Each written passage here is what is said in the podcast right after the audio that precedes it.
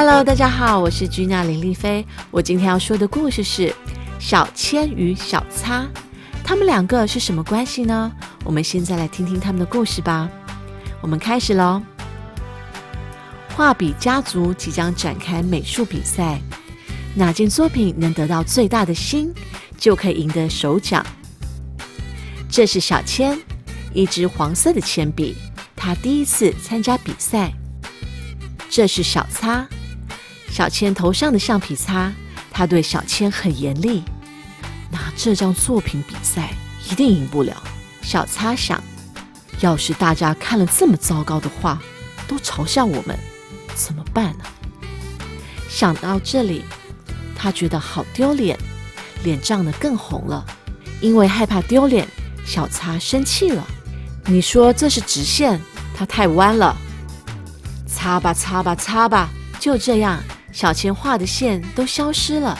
小千继续画，可是小擦气得跳脚。你连一个火柴人都画不好。嗯，不会啊，我喜欢这个。小千说：“不行，相信我。”小擦说：“小千试了一次，可是都没有用。小千画的任何一笔。”小擦都不喜欢，擦吧擦吧擦吧，就这样，小千画的许多线都消失了。很快的，小千的画全都消失了。这要怎么参加比赛呢？画笔家族的其他成员都在准备比赛，小千在一旁看着。他看到毛笔得意的、自由的、快乐的画着，小千有点嫉妒的想。没有顾虑的感觉一定很棒。钢笔画了奇妙又惊人的作品，准备参加比赛。蜡笔画的色彩好丰富。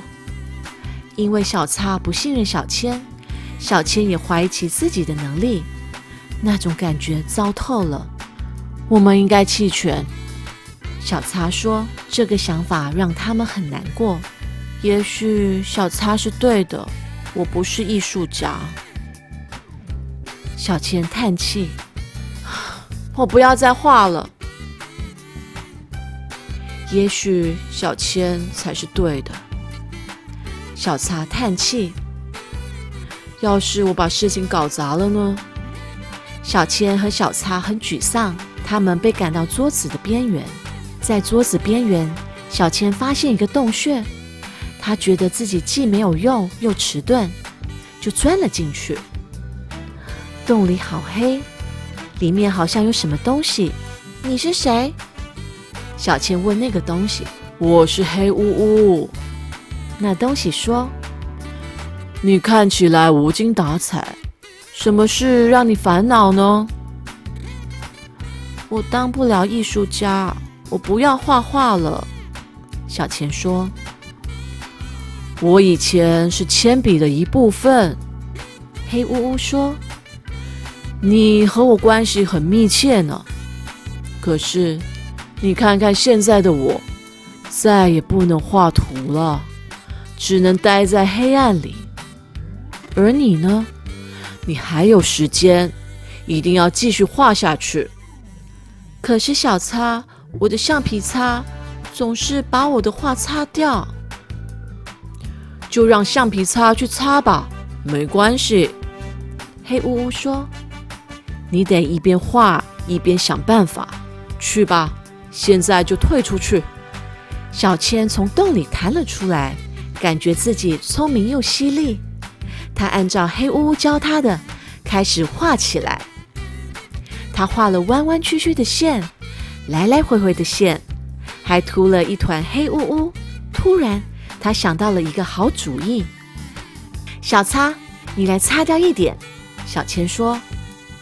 嘿，新的效果，小千说：“我喜欢，我也喜欢。”小擦说：“擦吧，擦吧，擦吧。”现在的线条既是小千画的，也是小擦画的。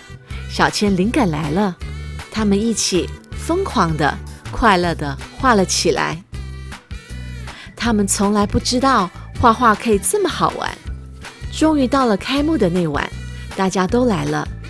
等待入场的观众一直排到街上，小千和小擦的作品吸引了很多观众，他们的作品得到一颗最大的心。从此以后，小千和小擦一直快乐的画着，同心合作。The end。哇，小千和小擦这对好伙伴终于找到一个适合对方的画法，然后可以快乐的合作，一起完成了他们的作品，同时得到最大的奖。所以小朋友们，那可能在班上呢，你会跟你的同学，或者在外面跟你的朋友，有时候可能要合作做一一件事情，可能呢你们两个的想法或者是做法不同，会起一些争执。不过没关系，可以好好的讨论，呃，想到一个最好的办法来解决。我觉得这是一个才是一个最好的做法哦。呃，这个故事我觉得蛮有趣的，就是。作者呢，他就是在里面的主角是铅笔呀，是钢笔呀，是水彩呀，还有呃彩色笔啊，就不同的画画的一些工具啊，他们都是一群很爱画画的朋友。那其实，在现实生活，呃，像小汉堡，他不是很会画画，他都是很随性的画，他他也不会画人啊，他也不会画很多很多东西，但是我从来都不会去。教他也不会去局限他，说：“哎，星星一定要这么画，房子一定要这么画。”我觉得就是让他尽情的去画吧，发挥他们这个年纪该有的那个想象力，就是不要去局限他。我相信这样对孩子呢是是一个很好的，就是让他很 free 的去画画，对不对，小汉堡？我我我妈妈，我爸爸也也也也不太也也不太会画画，但是我相信他一定会画很很厉害的画的。真的，哦所以那你喜欢画画吗？我喜欢，我我我我跟妈妈之前还还还涂了一团豆豆，涂了一团痘痘。你说画猫咪，我们家的豆豆吗？嗯哼。哇，那你喜不喜欢小千与小擦这个故事？喜欢。也很喜欢用，又很喜欢用铅笔。哦，所以今天的这个故事是你帮大家挑的，对不对？对，今天是我帮大家挑的，也有觉得可可以学到些好好看的画画。哦，好哦，谢谢你哦。那希望小朋友也喜欢今天这个故事《小千与小擦》。